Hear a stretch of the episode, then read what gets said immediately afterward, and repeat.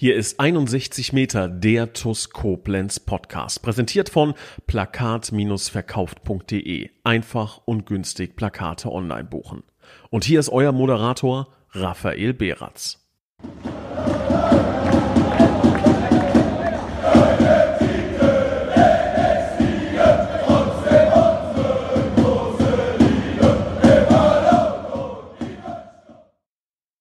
Hallo und ein herzliches Willkommen zu einer neuen Folge von 61 Meter, dem TUS Koblenz Podcast. Und ja, ich muss mich beinahe schon entschuldigen bei unserem Podcast-Gast, denn es ist tatsächlich die zweite Aufnahme nach vielen, vielen Wochen. Der Erstversuch war meines Wissensstandes ähm, im Oktober. Aber ich bin umso glücklicher, dass er sich noch einmal die Zeit genommen hat und heute mein Gast ist. Ich begrüße ganz recht herzlich den ersten Torwart der TUS Koblenz, Jonas Bast. Hallo Rafa und auch hallo an alle Zuhörer. Ich freue mich heute hier sein zu dürfen. Und auch ich freue mich richtig. Ähm, ich habe es ja eben schon erwähnt. Wir haben mal uns vor knapp zwei Monaten zusammengesetzt und bereits ähm, einmal den Podcast aufgezeichnet. Das war auch ein rundes Ding, dachte ich zumindest. Und als wir das Ganze abgemischt haben und dann äh, in die Technik übergeben haben, ist dann plötzlich aufgefallen, dass irgendwie die Tonspur ganz, ganz komisch im letzten Drittel des Podcasts abgehackt war. Das hat sich so ein bisschen robotermäßig angehört, so dass wir äh, dann lange taktiert haben und überlegt haben, okay, wie gehen wir damit um? Und ähm, am Ende des Tages haben wir uns beide dafür entschieden, dass es, glaube ich, am besten wäre, einfach nochmal einen komplett frischen Podcast aufzunehmen, also quasi heiß und fettig ist diese Aufnahme noch, wenn sie dann erscheinen wird. Und ähm, ja, ich danke dir zunächst einmal für deine Zeit ähm, und äh, möchte dich, glaube ich, auch erst einmal ganz in Ruhe vorstellen. Jonas Bast, 19 Jahre jung, ist ähm, Torwart der TuS Koblenz, erster Torwart der TuS Koblenz, auch wenn die Eins noch nicht auf dem Rücken steht und ähm, hat in den vergangenen Wochen und Monaten mit richtig tollen Leistungen auf sich aufmerksam gemacht. Aber ich glaube, ähm, es ist, glaube ich, immer cool, wenn, wenn sich jeder an und für sich äh, vorstellen kann. Und ähm, ja, Jonas, äh, erklär den Fans doch mal, wer du bist, was du machst, woher du kommst und ähm, ja, dann äh, tauchen wir in deine Karriere ein anschließend. Okay, also ich bin Jonas Bast und bin mittlerweile 19 Jahre jung, wohne im Hunsrück, das, also genauer gesagt in Benzweiler. Ich glaube, das ist jetzt für viele kein Begriff. Das ist ziemlich genau neben Mörschbach, wo wir auch das Pokalspiel dieses Jahr hatten. Und ja, ich spiele jetzt schon seit über sechs Jahren oder seit ja, knapp sechs Jahren für die TuS Koblenz. Mach, habe jetzt im August nebenbei noch eine Ausbildung angefangen bei der Kreissparkasse Rhein-Hunsrück und genau als Bankkaufmann. Und ja, das es hört sich zunächst einmal an nach dem äh, netten Jungen von nebenan, also noch, noch nichts äh, Weltbewegendes, aber was halt auch dazu gehört, ähm, du bist tatsächlich Torwart, also das haben wir gerade erwähnt, der TuS Koblenz, der, ähm, und da müsste ich wirklich lange nachdenken, in 16 Spielen gerade einmal neun Gegentore kassiert hat, elfmal ohne Gegentor blieb, das mit 19 Jahren, hast viel im Verein gesehen und ähm, wir kommen über die jüngere Vergangenheit später im Podcast zu sprechen. Ähm, bis mittlerweile unangefochten die Nummer eins im Verein. Aber da gibt es natürlich einen langen Weg, den auch ein 19-Jähriger bereits hinter sich gebracht hat. Ich kann mich erinnern vom letzten Mal, dass du, glaube ich, mal gemeint hast, dass du anfangs sogar im Feld gespielt hast. Es kann jetzt aber auch ein absoluter Trugschluss sein. Deswegen ähm, einfach auch, um meine Erinnerungen wieder auf Vordermann zu bringen, erklär uns doch mal, wie deine fußballerische Karriere und wann sie begonnen hat und vor allem auch, wo sie begonnen hat. Ja, also das, das war schon richtig. Angefangen habe ich im Feld. Ähm, also Fußball gespielt habe ich eigentlich schon, seitdem ich denken und laufen kann. Hm. Angefangen habe ich dann beim TuS Rhein-Böllen damals. Das war dann die erste Station, wo alles angefangen hat. Und ja, dann habe ich da meine drei, vier Jahre verbracht, mit den Freunden gekickt, jede Menge Spaß gehabt. Und dann ging es auch schon tatsächlich weiter zum JTV Rhein-Hunsrück. Das ist, eine, ist ein Jugendförderverein hier im Hunsrück, in dem, sage ich mal, die besten Spieler im gesamten Hunsrück zusammengeführt werden zu einer Mannschaft. Mhm. Und da durfte ich dann auch schon, ich glaube, ab der D-Jugend war das, durfte ich dann da mitspielen. Und das waren auch ziemlich schöne und erfolgreiche Jahre. JV, JV ja. Rhein-Hunsrück, ähm, für, für all diejenigen, die, für die das vielleicht noch kein Begriff ist, das ist dann schon wirklich ein Verein, der sich dann wirklich äh, mit, mit der TuS Koblenz, aber auch mit anderen regionalen Vereinen wie Eisbachtal und Co. Ähm, um, um ja, Punkte gespielt hat. Also das ist dann schon ähm, eine Hausnummer hier im Rheinland gewesen und Vereine wie beispielsweise der FC Karbach, die bedienen sich dann auch wirklich regelmäßig vom äh, JV Rhein-Hunsrück. Nur um das einzuordnen. Ja, und dazu ergänzen wollte ich noch, dass ich dann auch ab der D-Jugend dann ins Tor gegangen bin. Ich wurde dann im Training tatsächlich einfach mal ins Tor gestellt. Das hat mir dann auch riesen Spaß gemacht und ja, dann kam ich auch irgendwie nicht mehr aus dem Tor raus und es hatte auch alles super funktioniert. Hattest du dann äh, Riesentalent direkt in der D-Jugend für? Also ähm, ich kann die Faszination für den Torwart verstehen. Ähm, als ich klein und jung war, und nicht ansatzweise so talentiert, das muss man einfach sagen. Aber ähm, ich hatte auch immer diese Faszination, im Tor zu stehen. Das, das, hat, das hat immer wahnsinnig viel Spaß gemacht. Ähm, bei dir ist es ja nochmal eine ganz andere Entwicklung gewesen. Bei mir war von vornherein klar, dass ich immer im Tor spielen wollte. Und du vom Feld ins Tor zurück. Also warst du damals schon ein richtig guter Fußballer am Ball, so dass man gesagt hätte, ja, da kann wirklich was draußen stehen, auch im Feld? Oder sind deine ja, Talente im Tor erst dann so ja quasi aufgefallen, als du wirklich zwischen den Pfosten standest? Ähm, also ich würde jetzt sagen, dass ich damals jetzt auch nicht so schlecht im Feld war.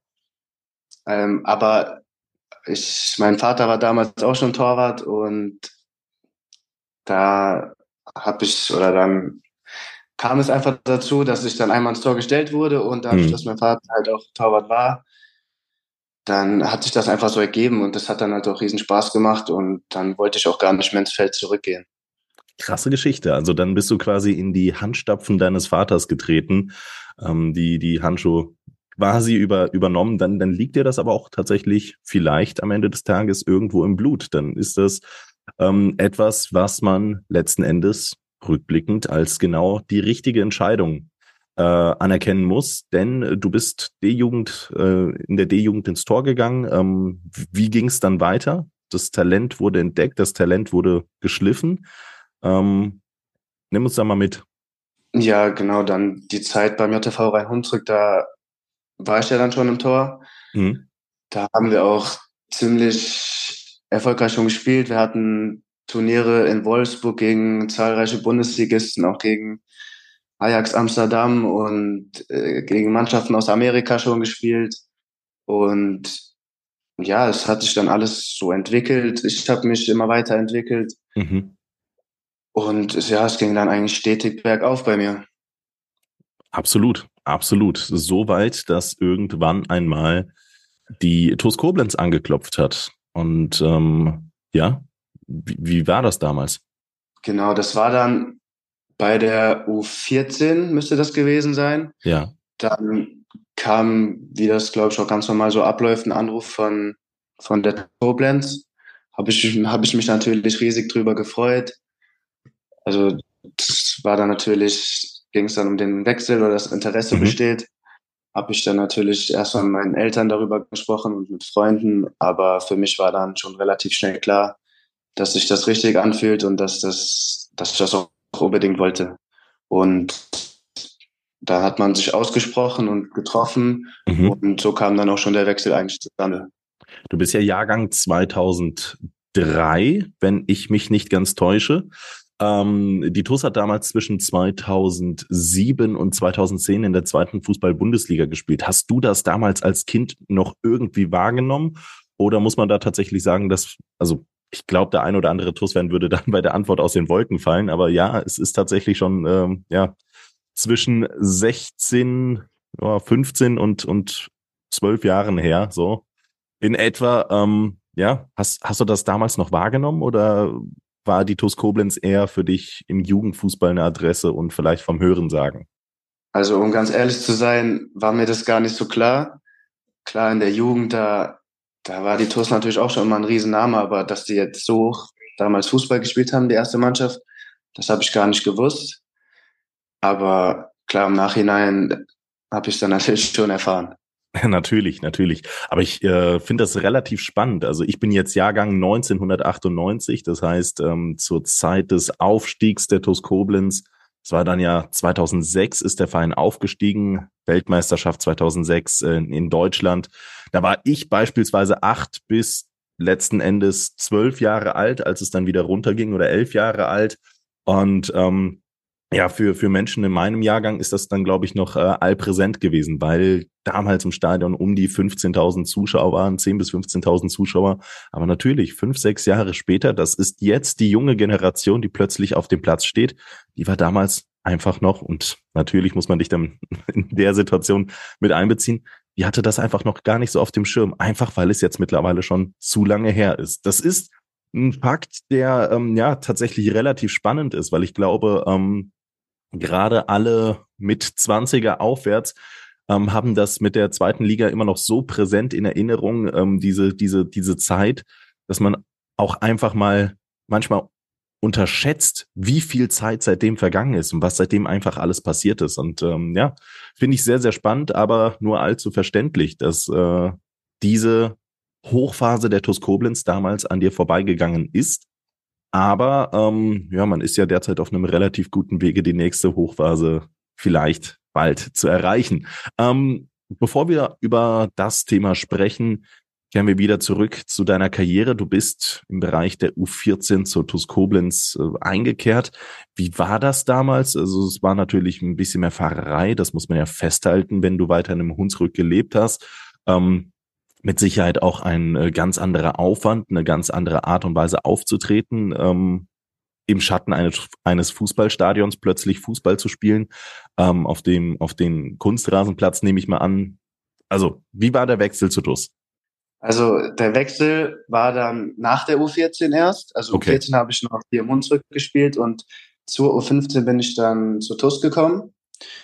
Und also bevor der Wechsel natürlich zustande kam, musste natürlich auch viel geklärt werden, gerade auch wegen der, wegen den ganzen Fahrten, weil das ist natürlich auch ein Riesenaufwand. Ich hatte logischerweise noch keinen Führerschein und dann hat mich, mein Opa hat mich immer gefahren, meine Eltern haben mich gefahren, also das war wirklich schon ein Riesenaufwand.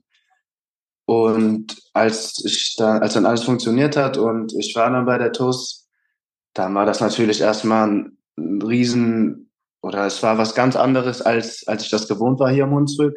Okay. Allein schon von der Atmosphäre und auch von den Trainern, das war natürlich schon ein Level höher. Mhm.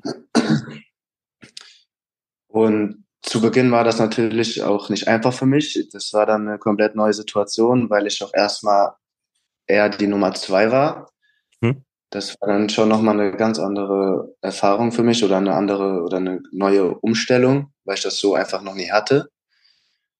Aber ich habe mich dann, oder ich habe die Situation dann so genommen, wie es gekommen ist und habe weiterhin, oder ich habe immer alles gegeben und ja, dann, für, dann führte dann führte der Weg dahin, wo er, wo er heute ist. Ähm, du hast was ganz Interessantes angesprochen. Du warst phasenweise der zweite Torwart im Jugendfußball. Ist natürlich gerade im Torhüterbereich eine ja, manchmal fast schon undankbare Rolle. Natürlich ist man immer so ein bisschen der Herausforderer, aber man weiß natürlich, wenn du zweiter Torwart bist und dem ersten jetzt erst einmal nicht so viel passiert, dann ist es immer schwer, ähm, auf Einsatzzeiten zu kommen. Natürlich im Herrenfußball ein Stück weit schwerer als im Juniorenfußball, aber ähm, das sind natürlich Erfahrungen, die ja einen gewissen Reifeprozess manchmal mit sich ziehen. Reifeprozess äh, möchte ich darauf hinaus, weil du einfach mit deinen 19 Jahren heute im Herrenfußball im TUS-Tor schon äh, ziemlich, ziemlich reif wirkst. Ähm, sind das Erfahrungen wie diese, die dann auch einen Spieler im Juniorenfußball auszeichnen, dass man auch manchmal vielleicht ähm, ja, sich vor mentalen Herausforderungen erst einmal stellen muss, um dann auch einfach irgendwann mal diese, diese nötige Reife für den Herrenfußball mitzubringen, sei es in einer gewissen Ruhe, sei es in einer gewissen, gewissen Disziplin, vielleicht hart an sich zu arbeiten, um eben der erste Torwart zu werden? Oder ähm, ja, ist das, ist das im Juniorenfußball noch gar nicht so an gewissen Indikatoren festzulegen? Ja, du, du hast es schon eigentlich angesprochen. Das war ein Jahr, in dem ich sehr, sehr viel lernen durfte. Und natürlich ist es dann auch so, dass man als zweiter Torwart dann vielleicht nochmal die ein, zwei Prozent mehr gibt im Training, um dann am Ende des Tages vielleicht dann am Wochenende doch auf dem Platz stehen zu dürfen. Also da durfte ich wirklich viel lernen und das ist dann doch nochmal ein bisschen eine andere Situation, als wenn man dann die Nummer eins ist und eigentlich sicher davon ausgehen kann, dass man am Wochenende auch im Tor steht. Aber irgendwann mal kam ja der Wechsel von Torwart 2 im Juniorenfußball auf Torwart 1 zustande. Ähm, ich glaube, anders lässt es sich schwer erklären, wie dann irgendwie diese, diese steile Entwicklung, weil, wie gesagt, deine Karriere, du bist erst 19 Jahre jung, hast mit 18 Jahren im äh, Tor der ersten Mannschaft bereits gestanden im, im Oberliga-Fußball. Da muss ja irgendwo mal so, so plötzlich äh, eine recht äh, steile äh, Formkurve nach oben gegangen sein. W wann war das? Wann gab es diesen Wechsel und äh, wie kam das zustande? Ja, also ich glaube, das war dann in der U16. Da war das die Situation im Verein ein bisschen kompliziert, drücke ich es mal so aus. Und dann wurde da ziemlich viel durchgemischt in der Jugend auch. Dann gab es auch das ein oder andere Problem mit den Trainern. Und dann ist der mein damaliger Konkurrent ist dann eine Jugend nach oben schon gegangen. Also okay. hat bei den Älteren quasi mitgespielt. Und somit konnte ich dann die komplette U16 dann als Stammtorhüter spielen. Mhm. Und da durfte ich dann auch wieder ganz viel lernen. Das war dann wieder das, was ich eigentlich kannte aus der Jugend, dass ich immer spiele. Und da habe ich mich dann auch schon echt super weiterentwickelt. Ja. Und nach dem U16-Jahr war ich dann wieder mit dem vorherigen Torhüter, dann waren wir dann einer Mannschaft. Mhm. Und dann haben wir es immer so gemacht, dass wir uns immer abgewechselt haben, alle zwei Spiele. Also ich mache zwei Spiele, dann der andere, dann wieder ich ja. und so weiter. Und so haben wir das auch durchgeführt, bis also die U17 und dann noch das erste Jahr U19. Und dann kam ja auch schon der Einstieg in den Herrenbereich was für eine steile Entwicklung. Ähm, was ich jetzt noch mal ganz kurz, bevor wir in den Herrenfußballbereich einsteigen wollen, ähm, nachfragen möchte. Ähm, und ich weiß nicht, ob die Frage vielleicht sogar unangenehm für dich ist, aber ich wüsste nicht, warum eigentlich. Also du hast äh, mit deinen Qualitäten alles, alles äh, bereits unter Beweis gestellt. Aber für einen Torwart und ich glaube, gerade im Juniorenbereich kann man da vielleicht sogar von dem einen oder anderen sei es Jugendtrainer oder äh, Menschen im Umfeld oder wie auch immer mal einen Kommentar gedrückt bekommen, für einen Torwart warst du ja tendenziell nicht der Größte. Also es ist ja oftmals so, gerade wenn man in den Richtung Profifußball geht, dass sich da alle, alle Torhüter ähm, ja meistens so bei der 1,90 Meter Marke einpendeln. Du, ähm, ja, deine Größe kenne ich persönlich gar nicht. Wie, wie groß bist du? 1,82? 81, 83? Äh, weißt ja, du das? So circa 1,83. 1,83. Also grundsätzlich ein Ticken kleiner. War das irgendwann mal, sei es im Juniorenfußball, sei es ähm, ja woanders, jemals ein, ein Hindernis, ein, ein Nachteil für dich? Wurde dir das irgendwann mal angehangen und wurde gesagt, hier der Junge, der, der kann es nicht packen, der ist zu klein oder ähm, male ich mir da jetzt gerade irgendwelche Luftschlösser zusammen? Also ich muss sagen, bei der TUS war das eigentlich nie ein großartiges Problem. Also da habe ich noch nie sowas zu hören bekommen. Ja. Aber es ist auch schon mal vorgefallen, dass ich dann eher benachteiligt wurde aufgrund der Größe. Aber da möchte ich jetzt niemanden in die Pfanne hauen. Also es ist, ist Vergangenheit, aber im Nachhinein hat das jetzt nichts auf mit meiner Entwicklung zu tun. Also mhm. alles gut. Wie, wie, wie persönlich schätzt du das ein? Also du, du kennst dich ja als, als äh, Torwartspiel relativ gut. Ähm, wenn ich gerade an deine Anfangszeit denken muss, dann ähm, habe ich persönlich immer wieder gedacht, okay, der Junge ähm, strahlt eine wahnsinnige Ruhe aus, eine wahnsinnige Klasse am Ball, kann auch im Tor richtig, richtig viel. Aber diese paar fehlenden Zentimeter in der Strafraumbeherrschung, da, da muss er sich immer noch ein bisschen verbessern. Das war gerade so die Zeit, als du also ungefähr 18 warst und frisch in die Mannschaft reingekommen bist, in die erste Mannschaft, als man dich bei den Testspielen natürlich schon im Sommer äh, sehen konnte. Wie persönlich ähm, ja, schätzt du das Ganze ein, wenn du ähm, ja jetzt nicht unbedingt einen halben Kopf größer als die komplette äh, Mannschaft des Gegners bist, sondern ja, mit deinen 1,83 halt zu den, ja, ich würde mal sagen, überdurchschnittlich großen, aber nicht zu den größten Spielern des Kaders gehörst. Ist das ein ähm, gravierender Nachteil oder kann man das auch irgendwie kompensieren? Ja, also ich mache mir da eigentlich nicht so große Gedanken darum. Okay. Also mir, also uns ist ja auch schon aufgefallen, dass er am Anfang noch relativ unsicher war. Und das haben wir dann auch alles so besprochen, dass dann bin ich mich auch weiterhin noch am Verbessern. Aber wie schon gesagt, ich mache mir da jetzt keine riesen Gedanken darum. Natürlich hat man als größerer Torwart hat man vielleicht ein paar Vorteile, dafür hat man aber auch einige Nachteile, wo man als kleiner Torhüter eher einen Vorteil von hat. Also Stichpunkt Bahnschranke. Ist, das ist so ungefähr. Also es hat alles seine Vor- und Nachteile. Ja.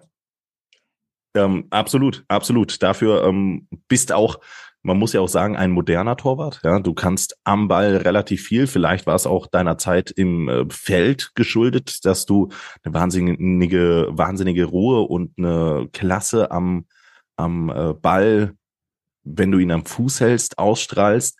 Ähm, aber das, das ist ja auch alles so ein gewisser Entwicklungsprozess. Wir haben es eben angesprochen, 19 Jahre mittlerweile gesetzt im TUS-Tor. Das war ja aber auch nicht so vorgesehen. Also du warst ja nicht der klassische erste Torwart, sondern bist letzten Sommer erst einmal als Nummer zwei gekommen. Da hinter Stefan Djordjevic gesetzt, das kann man ja so sagen. Und dann, ähm, ja, ist recht viel, glaube ich, in deine Richtung gelaufen, oder? Sommervorbereitung, äh, Stefan Djordjevic hatte da hier und da noch ein paar Probleme ähm, konnte daher nicht spielen. Das heißt, du standest quasi die komplette Vorbereitung im Tor. Dann während der Saison ähm, hast du, glaube ich, auch zunächst einmal im Tor gestanden, bis, bis Stefan äh, eingesetzt werden konnte. Dieser hat dann nicht überzeugen können, beziehungsweise hat sich dann wieder verletzt. Das heißt, du bist immer wieder zu deinen Einsatzzeiten gekommen, bis du dann in der Spätphase der letzten Spielzeit Stefan ganz aus dem Tor hast verdrängen können. Und ähm, ja, also nimm uns da mal mit, auch gerne mal so ein bisschen chronologisch. Wie hast du das mit der mit der letzten Saison so wahrgenommen? Ähm, wie, wie, wie war das für dich? Also kannst du kannst du das für uns noch mal so ein bisschen chronologisch zusammenfassen? Ja, das war jetzt ziemlich viel, aber ich, ich versuch's. Also das war ja dann nach dem letzten Corona-Lockdown und genau, ja. vorgesehen war es eigentlich so, dass ich weiterhin in der A-Jugend spielen sollte und dann im Training bei der ersten Mannschaft mit dabei bin, um da einfach langsam rangeführt zu werden und meine ersten Erfahrungen da, da zu sammeln. Dann ist es allerdings so gekommen, dass drei Torhüter gewechselt sind, also alle drei. Mhm. Und dann kam allerdings nur noch Stefan dazu. Das heißt, wir waren nur zwei Torhüter und somit war ich dann schon an die erste Mannschaft komplett gebunden. Okay, okay. Und dazu, dazu kam dann noch, dass Stefan sich dann verletzt hat und somit war ich dann direkt der, ich sage jetzt mal, der erste Torwart bei der ersten Mannschaft. Das ging dann natürlich ziemlich rasant alles. Das war dann auch wieder ziemlich neu für mich. Da war ich auch am Anfang natürlich auch eine gewisse Nervosität dabei. Aber ich habe mich natürlich gefreut, dass es dann so zustande kam und ich bereits in dem Alter dann für die erste Mannschaft spielen durfte. Das war dann schon, das war schon was ganz Großes für mich. Kannst du das an irgendwelchen Faktoren festhalten? Also wenn ein Juniorentorwart in der Vergangenheit in die erste Mannschaft aufgezogen wurde, da muss ich mal kurz nachdenken, Jonas Landen hatten wir beispielsweise äh, vor zwei Jahren im TUS-Tor. Oder ähm, ja, da gab es ein paar weitere Kandidaten. Äh, Tizian Christ vermag ich mich noch zu erinnern. dann wurden die Torhüter meist als Nummer drei geholt. Ähm, jetzt hatte man nur zwei Torhüter. Man hat allerdings, das weiß ich, dir schon früh dieses Talent nachgesagt, dass du, dass du ein ganz besonderer Torwart bist, dass du, dass du richtig Klasse mitbringst. Ähm, war dir das irgendwann mal bewusst, dass du vielleicht sogar ähm, ja verheißungsvoller bist in den in den Augen der Verantwortlichen als vielleicht ähm, der ein oder andere in der in der direkten TUS-Vergangenheit oder gab es da irgendwann mal so, so diesen Moment, wo man sagt, okay, ähm, da kann vielleicht sogar eine richtige Torwartkarriere im bezahlten Fußball draußen stehen oder oder ja, wie war das damals? Also gab es da diesen, diesen klaren Sprung, wo du dich dann auch angefangen hast, damit zu beschäftigen, okay, das kann sogar für ähm, ein richtig gutes Niveau reichen? Also ich habe das eigentlich immer versucht, relativ auszublenden. Natürlich ist das, denke ich mal, ein Traum von jedem Jungen oder von jedem Kleinkind, irgendwann mal mit dem vom Fußball her bezahlt zu werden. Das ist, mhm. glaube ich, ein Traum von jedem. Aber ich habe das immer versucht, so ein bisschen auszublenden und da einfach weiterhin den Spaß und die Freude in den Vordergrund zu stellen. Und auch wegen, ich habe das auch extrem geschätzt, die, das Vertrauen und die Wertschätzung, die ich gegenüber vom Verein bekommen habe. Und ich habe dann weiterhin immer mein Ding durchgezogen und so kam dann alles zustande. Nichtsdestotrotz ähm, gab es ja, ja, ich will ich es nicht eine Posse nennen, das ist, glaube ich, äh, das ist Quatsch. Aber in diesem Sommer gab es zumindest ähm, ja die äh, Gedankengänge, neben dir noch einen zweiten Torwart zu installieren. Ähm, das wurde ja auch offen kommuniziert, auch mal hier im Podcast kommuniziert. Ähm, und am Ende des Tages hat man sich dann doch dagegen entschieden, vielleicht weil man nicht die richtige Lösung gefunden hat, aber vielleicht auch, weil du überzeugt hast. Ähm, wie war das damals für dich? Also Stefan Djordjevic müssen wir ja letzten Endes auch niemanden in die Pfanne hauen, aber die Leistungen waren letzten Endes zu wenig für das, was man von ihm erwartet hat. Dass man dann da nicht verlängert hat, ist nur zu verständlich gewesen. Folglich hast du nach dem Pokalspiel die letzten Einsätze bekommen, bist ja noch ein bisschen was an den Verein gebunden. Und ähm, ja, wie, wie war damals die Zeit ähm, rund um den Sommer? War das, war das eher schwierig oder hast du gesagt, okay, jetzt erst recht, jetzt erst recht zeige ich, dass ich da die Nummer eins bin? Ähm, kannst du uns da so ein bisschen mit in deine Welt äh, reinziehen oder ist es tatsächlich auch so, dass du hier wieder ganz cool bist und sagst, ey, das habe ich eigentlich alles ausgeblendet? Also um ehrlich zu sein, habe ich auch damit gerechnet, dass noch ein zweiter Torhüter dazukommt, was eigentlich auch logisch und verständlich ist aber gerade auch deswegen habe ich dann nochmal versucht, mehr Gas zu geben, um mich einfach zu zeigen. Und ja, ich meine, wenn wenn es nicht passt und man keinen geeigneten Torhüter findet, dann also der auch nicht in die in diese Torhütergruppe, sag ich mal, dazu passt, das mit dem Torwarttrainer, mit dem Peter Auer, mit mir und dem Hamada oder auch mit dem Franjo, die jetzt noch in der U19 spielen, das muss auch alles zusammenpassen. Man kann da jetzt nicht irgendjemanden mit reinholen, der, mit dem man sich gar nicht versteht, zum Beispiel. Mhm. Und ja, wenn es dann nicht sein soll, dann, dann ist das eben so. Aber ich habe da dann natürlich versucht, mich nochmal extrem zu zeigen und auch zu beweisen, dass ich das Zeug habe, auch Stammtorhüter zu sein in der Oberliga. Du sprichst gerade davon, dass die Chemie zwischen den Torhütern auch äh, passen muss. Ähm, wie, wie ist das da aktuell bei, bei euch? Ihr seid ja ein sehr drei, äh, ihr drei seid ja sehr, sehr jung. Ähm, wie, wie homogen muss es da laufen? Wie homogen läuft es da vielleicht schon? Und ähm, ja, wie ist das gemeinsame Arbeiten mit Peter Auer? Ja, also die Chemie zwischen uns Vieren ist echt super. Also gerade auch mit, mit Franjo und Peter, wir arbeiten ja schon jetzt nicht erst seit zwei Jahren zusammen. Das läuft ja schon über vier, fünf Jahre, dass wir da regelmäßig zusammen trainieren. Mhm. Und auch mit Hamada mittlerweile seit eineinhalb Jahren. Das macht echt riesen Spaß und da sind, also keiner hat ein Problem mit dem anderen. Natürlich sind da mal manchmal ein paar Sticheleien im Training, aber das muss auch so sein. Wie ich finde, dass da so ein gewisser Ehrgeiz auch da ist, aber wir verstehen uns alle super und es macht wirklich riesen Spaß. Und äh, wie kann man sich da als Außenstehender, der noch nie vielleicht im Tor gestanden hat, das Training vorstellen? Das ist ja noch mal was ganz anderes als wie dann in dieser dieser mannschaftlichen Zusammengehörigkeit. Man ist so ein bisschen abgesondert, weil man weil man natürlich der Torwart ist und einer eigenen Trainingsgruppe quasi unterwegs ist mit Peter Auer, dem Torwarttrainer. Ähm, ja, wie, wie, wie läuft dann so das, das äh, Torwarttraining? Nimm uns da mal so ein bisschen mit. Also es ist dann so, dass wir eigentlich schon relativ häufig da ein bisschen früher auch auf den Platz gehen und dann wärmen wir uns ganz normal auf. Wir haben dann meistens so circa eine halbe Stunde, 45 Minuten für uns, wo wir unsere Torwart-spezifischen Übungen machen. Mhm. Und genau nach, nach, der, nach der Zeit oder nach dem Aufwärmen und dem Torwarttraining geht's dann eigentlich auch schon mit zur Mannschaft, zu den Spielern dazu. Und dann führt der Michael Stahl ja das Training ganz normal fort.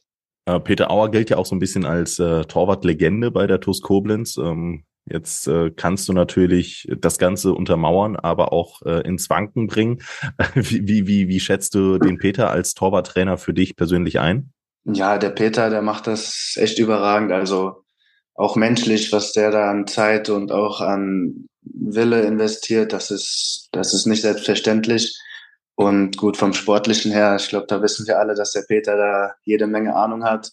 Mhm. Er kann uns super viele Tipps auf den Weg geben und auch aus der Vergangenheit immer, hat er immer viel zu erzählen.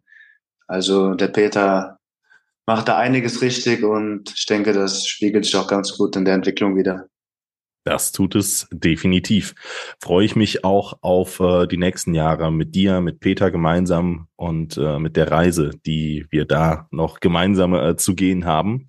Ähm, Gab es schon Anfragen von Profivereinen? Hast du da schon irgendwie was mal gehört oder ähm, bist du aktuell noch in der Blase TuS Koblenz wohl aufgehoben? Also bisher kam da noch absolut gar nichts. Also ich bin Ich bin aber auch komplett zufrieden, so wie es aktuell ist. Ich schätze das weiterhin mit dem Alter bei der TUS Koblenz spielen zu dürfen. Also die TUS hat ja schon noch einen riesen Namen hier in der Umgebung. Also ich bin hochzufrieden, so wie es aktuell ist. Ich kann mich echt nicht beschweren. Und wir definitiv auch mit dir. Ja, bevor wir weitermachen, möchte ich allerdings noch auf einen Partner verweisen, einen MCMXI-Partner der TUS Koblenz, den ich schändlicherweise letzte Woche schlicht und ergreifend mit Michael Stahl vergessen habe beim äh, ja, großen Jahresrückblick der TuS Koblenz auf äh, sportlicher Ebene, nämlich Steinlein und Kunze. Die haben nämlich beim Spiel gegen den SV Gonsenheim die genau richtige Minute getroffen und sind als MCMXI-Partner ohnehin eine ganz, ganz starke Säule im Fundament der TuS Koblenz und äh, Steinlein und Kunze. Die haben was gemeinsam mit der TuS Koblenz, denn die sind ebenfalls seit 1911 bereits für die Region aktiv. Und ähm, das ist etwas ganz Besonderes. Die haben nämlich ähm, ähm, sich auf den Maschinenbau konzentriert. Seit 1911 ist das Unternehmen Steinlein Kretze äh, mit, mit Steinlein-Kretze-Separatoren, mit Siebkugelmühlen auf dem internationalen Markt. Und ähm, Steinlein und Kunze bietet den Kunden eine solide, ausgereifte wirtschaftliche Anlage von hoher Lebensdauer. Das heißt, ähm, bei der Metallrückgewinnung, bei der Metallrückgewinnung und bei der Beprobung von edelmetallhaltigen Schlacken, Gekretz, Metall, Laschen Ofenbruch und Elektronikschrott äh, und Autokatalysatoren und bei der Metallrückgewinnung von Nichtmetallen aus Schlacken, Gekretz oder Metalllaschen. Das bedeutet also, Steinlein und Kretze konzentriert sich auf die Metallrückgewinnung und auf ähm, ja die Zerlegung von den von den Systemen, von den von den Gerätschaften und auch von äh, ganz, ganz vielen weiteren Punkten ist natürlich für den gediegenen TUS-Fan äh, wahrscheinlich erstmal nichts, ja, Maschinenbau, Stahlbauunternehmen, aber ähm, das kann man definitiv sagen, ein Unternehmen, das sich seit 111 Jahren auf was äh, ganz, ganz Nischiges, auf was ganz ähm, Tolles fokussiert hat, das weiß ähm, von, von den eigenen äh, Qualitäten definitiv Bescheid. Und ähm, da möchte ich jeden Interessierten gerne dazu einladen, äh, einladen auf www.steinlein-kunze.de zu gehen, um vielleicht mal ein paar Impressionen ähm, rund über das Unternehmen zu erlesen und wenn da vielleicht sogar für euch oder für jemand Bekanntes mal was dabei ist, weil da vielleicht sogar mal eine, eine, Maschine zerlegt werden muss, weil da vielleicht sogar irgendwie auf einer ganz anderen Ebene im Maschinenbau jemand gebraucht wird, dann ist Steinlein und Kunze durchaus vielleicht der richtige Ansprechpartner. Schaut mal vorbei, www.steinlein-kunze.de und ähm, ja, vielleicht ist das demnächst auch das Maschinenbauunternehmen eurer Wahl. Also ich würde mich definitiv freuen und äh, bedanke mich an der Stelle ganz recht herzlich für die tolle MCMXI-Unterstützung. Ähm, wir machen weiter, Jonas, mit äh, deiner Karriere. Genauer gesagt, möchte ich noch mal so ein bisschen auf die aktuelle Saison zu sprechen kommen. Wir haben ja eben schon so ein bisschen darüber gesprochen, dass ähm, ja du dann vielleicht auch sogar ein bisschen profitiert hast, dass dann kein Torhüter gekommen ist, weil ähm, deine ja, Entwicklung im Tor, die geht ja weiterhin straight in eine Richtung nach vorne. Klar, da gehört eine solide Abwehr dazu, aber auch eben ein solider Torwart. Und ich glaube, beides hat die TUS in dieser Saison im Gleichklang. Tabellenposition eins. Du bist der erste Torwart vom Tabellenführer der TuS Koblenz, ähm, der, der Oberliga Rheinland-Pfalz Staffel Nord. So ist es richtig. Ähm, von 16, von 17 möglichen Spielen standest du 16 Mal im Tor, neun Gegentore, elf Mal zu null. Ein bockstarker Wert. Ähm, wie, wie ist das für dich persönlich? Wie fasst du das für dich zusammen, diese Halbserie jetzt bei der TuS Koblenz? Ähm, das ist schon ein Fund, finde ich. Ja, also das ist, das ist schon überragend, was, was die Jungs da oder was wir alle gemeinsam da erreicht haben. Oder gut, also ist natürlich nur ein, ein schönes Zwischenergebnis. Erreicht Klar. haben wir leider noch nichts, aber das ist schon sehenswert, was die Jungs dieses halbe Jahr jetzt abgerissen haben. Das wirklich ja, auch am Anfang. Man hat ja jetzt ja. keine riesen Erwartungen an uns gehabt. Und wir haben einfach dann versucht, uns das Ziel zu setzen, da oben mitspielen zu können mhm. und auch eine riesen Entwicklung zu nehmen. Und ich glaube, das ist uns ganz gut gelungen. Und wir haben da jetzt auch nie von den riesengroßen Zielen wie Aufstieg oder sowas gesprochen. Wir haben da wirklich nur versucht, da von Spiel zu Spiel zu gehen und halt natürlich alles Mögliche zu gewinnen. Und das hat bisher eigentlich alles ganz gut funktioniert, wie wir uns das vorgenommen haben. Seit 19 Spielen in Folge ist die Mannschaft mittlerweile umgeschlagen. Wenn man die Pflichtspiele des äh, Landespokals Rheinland, also des Bitburger Rheinland-Pokals und der Oberliga übereinander legt. Die letzte Niederlage, die resultiert aus dem 6.8. gegen den TSV Schott Mainz. Da konntest du bei Gott auch nichts in der 94. Minute gegen ausrichten, aber es ist tatsächlich die einzige Niederlage der Saison. Macht das manchmal was so ein bisschen mit dem Kopf? Also nimmt man sich da oder erwischt man sich da manchmal tatsächlich auf dem Trainingsplatz, dass man, dass man vielleicht so eine gewisse Selbstzufriedenheit entwickelt? Oder ähm, ja, es ist ja auch immer so ein kleiner, äh, so ein kleines mentales Psychospielchen. Wenn es irgendwann mal zu gut läuft, dann äh, vielleicht ist dann auch irgendwann mal der, der Druck, die Luft so ein bisschen raus. Also wie, wie nimmst du das wahr in der Mannschaft, aber auch bei dir persönlich? Ähm, wie, wie geht man mit so einem großen Erfolg um? Sportlich, ja, Stand der Dinge jetzt, ja. Das ist natürlich ein beachtliches Ergebnis. Ähm, also, aber ich muss sagen, ich, ich habe das jetzt nicht so häufig im Hinterkopf, also ich mache mir da keine großen Gedanken darum, mhm. wenn ich jetzt auf dem Platz stehe, dass ich denke, wir haben jetzt schon 19 Spiele lang nicht mehr verloren. Wir, wir müssen unbedingt diese Serie am Laufen halten. Diese Gedanken habe ich jetzt tatsächlich nicht. Natürlich will ich kein Spiel verlieren, das ist ja klar, aber an, an diese Serie denke ich jetzt nicht im ersten Moment. Und natürlich, die Niederlage gegen Schott Mainz ist natürlich auch ärgerlich gewesen, dass wir da in der letzten Minute noch das Gegentor kassieren, obwohl wir davor auch noch eine ganz große Chance hatten, das Spiel sogar gewinnen zu können. Aber gut, so ist es nun gelaufen und ich glaube aber jetzt nach Schott nach die ganzen Spiele da, die sind alle super verlaufen und da können wir uns auf keinen Fall beschweren. Ich wollte gerade sagen, wenn das immer die Reaktion auf eine Last-Minute-Niederlage ist, dass man in der Folge dann 19 Mal in Folge ungeschlagen bleibt, ey, dann äh, gerne, gerne jederzeit wieder. Ähm, ja, aktuell Ruterball, Winterpause war das, das Spiel gegen den FV Engers. Stali hat von einem gewollten Finalspiel gesprochen, dass man nochmal die letzten drei Spiele gewinnen wollte, dass man nochmal alles mobilisieren wollte. Ähm, das äh, findet im neuen Jahr statt. Für dich ärgerlich oder ja, mittlerweile, es war ja auch ein intensives Fußballjahr.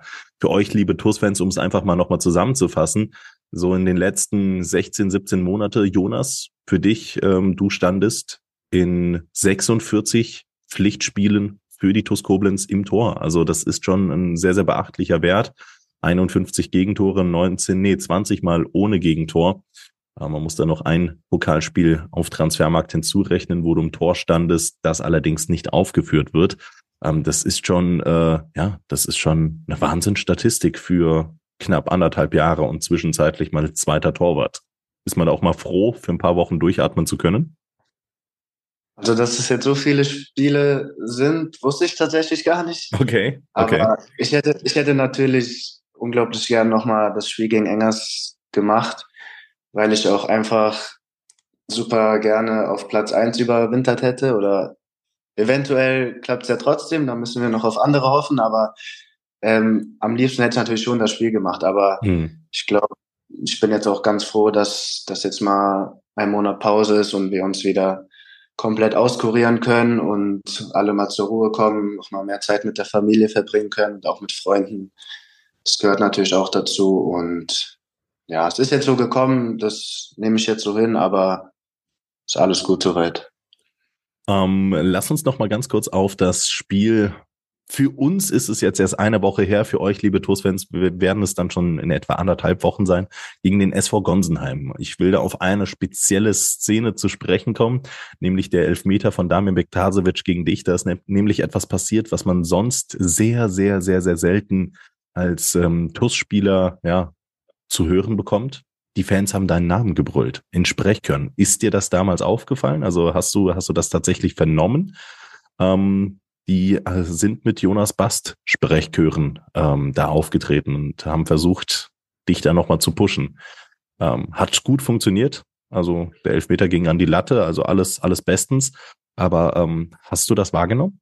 Also, um ehrlich zu sein, habe ich das jetzt nicht wahrgenommen. Also ich war da irgendwie ziemlich im Tunnel und habe mir dann auch extra nochmal vom Schiedsrichter erklären lassen, wie das mit der Regel abläuft, mit auf der Linie stehen zu bleiben, damit der Schütze noch ein bisschen länger warten kann. Aber also gehört habe ich das tatsächlich nicht, aber das freut mich natürlich riesig zu hören. Ja, und ich glaube, dass es dann auch einfach im äh, Gleichklang diese, diese schöne äh, homogene Art zwischen, zwischen Verein und zwischen Fans, dass die Fans auch einfach hinter dir, hinter einem jungen Torwart stehen. Also ich weiß nicht, also ich kann mich an, an Dieter Pauken Sprechchöre erinnern, ich kann mich an äh, Peter Auer Sprechchöre erinnern, ähm, aber dann ja war mal lange Zeit erstmal Stille. Auf jeden Fall kann ich, äh, ich schau mal, dass ich dir das vielleicht sogar schicke. Ich glaube, auf Video haben wir es nach wie vor noch relativ gut zu hören.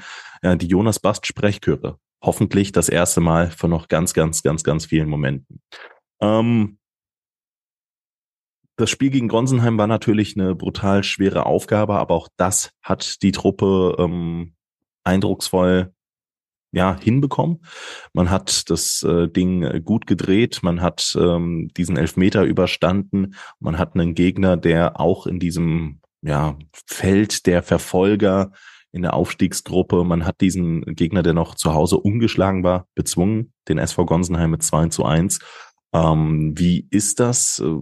Fängt man dann jetzt, wo so ein bisschen der Ballast so ein bisschen abfällt, dann doch an zu, fängt man dann an zu träumen, zu grübeln oder ähm, ja, wie, wie, wie geht man jetzt mit dieser Winterpause um? Was nimmt man jetzt aus dieser, aus dieser Halbserie raus? Ähm, geht man mit einem unbefriedigten Gefühl raus, weil man gegen Engers jetzt das Spiel nicht gespielt hat? Geht man mit einem hochzufriedenen Gefühl jetzt erstmal in die Winterpause? Träumt man vielleicht sogar schon?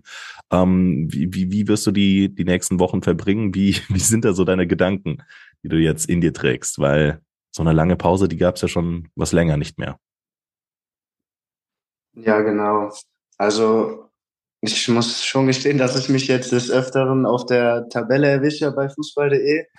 Also natürlich, es wird natürlich immer realistischer mittlerweile mhm. und Träume ist erlaubt. Also ich denke mal, dass man langsam wirklich realistisch an die Sache rangehen kann, dass wir da eine, dass wir da eine ernste Chance haben. Und ich bin jetzt, also ich bin sehr zufrieden mit der, mit dem halben Jahr jetzt. Ich habe wirklich, kann jetzt nichts Negatives über die Mannschaft, über mich sagen. Es ist alles super gelaufen. Und dann gucken wir jetzt, dass wir uns alle super erholen und dann wird im nächsten Jahr genauso gut und hoffentlich genauso erfolgreich wieder angegriffen. Und ähm, da bin ich äh, guter Dinge, ähm, dass das funktionieren wird. Du bist ein Teil einer richtig, richtig coolen Truppe und ich glaube, ähm, die Stimmung in der Mannschaft ist auch äh, mit Sicherheit keine schlechte. Jetzt wurde kürzlich auch noch eine Neuverpflichtung, Ayman Shalul, bekannt gegeben. Ich weiß natürlich, du kannst da jetzt aktuell noch nicht viel zu erzählen. Das werden dann andere machen müssen. Aber wir als TUS-Fan, wir haben schon richtig, richtig Lust auf die ähm, nächsten Wochen, auf die nächsten Monate. Das dann auch mit dir, Jonas. Ich danke dir vielmals für deine Zeit hier heute im Podcast. Das ähm, macht Bock und wir sind voller Träume, voller Wünsche, voller Hoffnungen. Aber vor allen Dingen auch voll vom Druck befreit. Also wir müssen nicht aufsteigen. Das, das wird, glaube ich, auch kein Fan wird diesen Aufstieg zwangsläufig irgendwie von irgendwem einfordern. Aber ähm, dieses gemeinsame einfach Spaß haben, einfach gemeinsam geil drauf zu sein, noch Siege einzufahren, im Pokal vielleicht ähm, noch ganz, ganz weit zu kommen. Ich glaube, das ähm, sorgt aktuell dafür, dass, dass vieles in die richtige Richtung geht. Und ähm, ich wünsche dir eine ganz, ganz ruhige, besinnliche und erholsame Winterpause. Nicht zu viel von der Weihnachtsgans essen, aber ähm, das ja traue ich dir definitiv zu, dass du das einzuschätzen weißt. Und dann äh, hat Stali gesagt, trefft ihr euch in knapp einem Monat am 5. Januar wieder. Ähm, wie, wie ist das bei dir? Geht man dann nochmal äh, oder fährt man dann nochmal in den Urlaub? Du bist natürlich an eine Ausbildung gebunden. Wie ist das nochmal? Weihnachtsferien hat man dann ja wahrscheinlich irgendwie. Ähm, ähm, hast du Pläne für, für den Winter oder ähm, ja, hast du auch da nur den Fußball erstmal im Kopf? Also großartig Urlaub kann ich leider nicht machen. Also ich bin ja an die Ausbildung gebunden, wie du schon gesagt hast. Hm. Ich glaube, wir haben eine Woche Schulferien, also in der Berufsschule, aber an den Tagen, wo dann eigentlich Ferien wären, muss ich dann natürlich auch arbeiten. Okay. Äh, also Urlaub habe ich jetzt leider auch keinen bekommen in der Weihnachtszeit, aber ich will mich da jetzt auch nicht beschweren. Also ich habe mich dann jetzt, oder ich versuche dann auch natürlich neben der Ausbildung weiterhin sportlich zu bleiben und laufen hm. zu gehen, Krafttraining zu machen, alles Mögliche. Ja. Aber großartig Urlaub ist da jetzt nicht geplant. Ähm, du sprichst, sprichst es gerade an, wenn man dann jetzt nur in der Ausbildung ist. Verflucht man da noch so ein bisschen die Winterpause oder ist, ist, bist du persönlich dann auch schon mal ganz froh, mal ein bisschen durchatmen zu können? Weil das Pensum, das ist ja immer enorm, was ihr Spieler da aufbereitet. Das haben wir schon an anderer Stelle erfahren, dass man dann immer tagsüber arbeiten geht, abends jedes Mal Training hat, ist man dann jetzt dann doch eher froh oder ähm, es ist ja einfach diese, diese doppelte Belastung. Wie, wie frisch ist man dann nach so einem halben Jahr noch und 20 Spielen auf dem Buckel? Ja, klar, also ich bin jetzt natürlich auch froh, dass mal ein bisschen Pause ist. Ich habe es ja vorhin schon angesprochen, dass man dann noch mal mehr Zeit mit der Familie und mit Freunden verbringen okay. kann. Okay. Das finde ich auch ganz wichtig, dass da der Kontakt nicht abbricht oder weniger wird, dass da alles weiterhin am Laufen gehalten wird. Da verbringe ich wirklich viel Zeit mit Freunden und Familien. Das finde ich auch extrem wichtig. Und äh, da wünsche ich dir ganz, ganz, ganz viel Spaß bei. Eine Sache, die müssen wir aber noch, bevor du in die wohlverdiente Winterpause ziehen kannst, äh, ausführen. Und zwar wir müssen einen TUS Bitburger Moment der Woche festhalten. Und äh, Jonas, wenn es der TUS Bitburger Moment der letzten zwei Wochen oder der letzten drei, vier, fünf, sechs oder vielleicht sogar des Jahres wird, glaube, da ist niemand böse drum. Also lass uns vielleicht, das ziehe ich jetzt im Dezember so ein bisschen durch, lass uns vom Bitburger Moment der Woche in den Bitburger Moment des Jahres einfach ziehen. Was war dein Bitburger Moment des Jahres?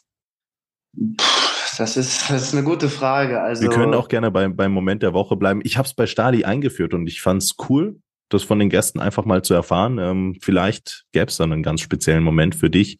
Um, ähm, halte den kleinen Monolog allerdings auch nur, um dir ein bisschen mehr Zeit zu verschaffen. es gab natürlich viele schöne Momente dieses Jahr. Ähm, es gab das Spiel gegen Kaiserslautern, gegen Düsseldorf und auch jetzt in dem letzten halben Jahr gab es viele schöne Spiele. Aber ich glaube, für mich persönlich war das schönste Spiel oder der schönste Moment das Spiel gegen Düsseldorf, mhm. weil es mein, mein erstes Spiel im Herrenbereich war gegen einen Bundesligisten.